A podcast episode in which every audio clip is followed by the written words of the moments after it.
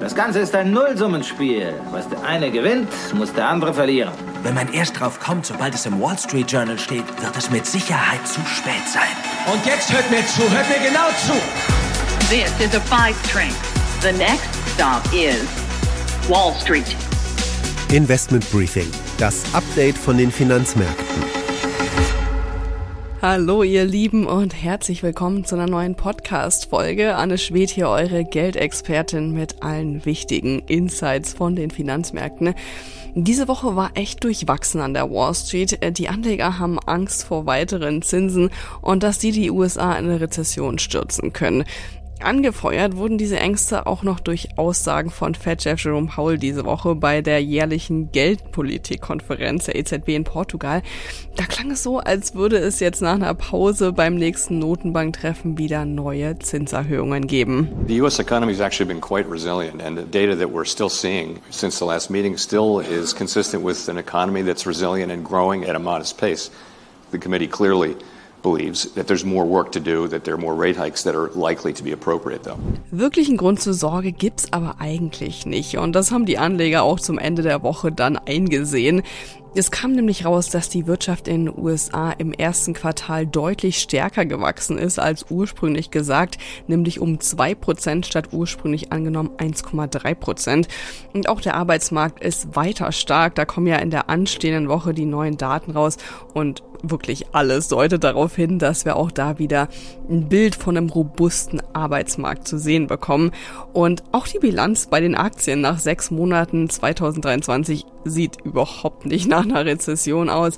Der S&P 500 konnte seit Anfang des Jahres über 16 Prozent zulegen, die Nasdaq sogar um über 30 Prozent.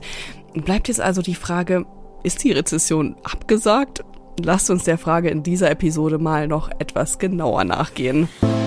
Und zwar diesmal mit diesen Themen. Seit die Fed damit angefangen hat, die Zinsen zu erhöhen, waren auch die Immobilienpreise deutlich gefallen. Dieser Abwärtstrend scheint jetzt aber gebrochen. Langsam aber sicher steigen die Preise für Immobilien wieder. Ich analysiere für euch, woran das liegt und wir hören, was die Marktkommentatoren hier bei mir in den USA dazu sagen. Has the US housing market had a soft landing? I think it has. Across the board, there are more buyers than sellers. There wasn't a lot of growth during the pandemic and are now now double up on that? Yeah, that's exactly right. Anfang des Jahres gab es nach den Pleiten einiger Regionalbanken die Angst, dass wir vor einer nächsten Finanzkrise stehen könnten.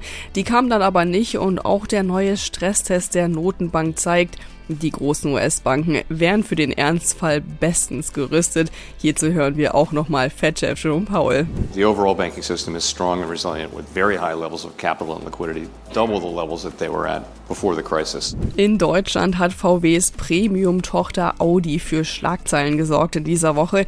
Die Gerüchte eines sich anbahnenden Machtwechsels haben sich bestätigt. Audi-Chef Markus Düßmann muss gehen. Über die Folgen spreche ich mit Daniel Bayer aus unserer Wirtschaftsredaktion. Situation. Wie es zu dieser Entscheidung kommen konnte und was die Folgen sind, schauen wir uns gleich gemeinsam an. Und in der Community Corner verrate ich euch, ob man an der Börse auch passiv Geld verdienen kann und zwar nicht durch Dividenden. Das sind unsere Themen heute. Die komplette Ausgabe hört ihr als Teil unserer Pioneer-Familie. Wenn ihr noch nicht dabei seid, dann testet uns doch mal. Für alle, die neu an Bord kommen wollen, gibt's noch ein besonderes Angebot. Schaut einfach mal auf thepioneer.de, meldet euch an und dann könnt ihr hier direkt weiterhören und jede Woche neue Insights mitnehmen. Investment Briefing, das Update von den Finanzmärkten.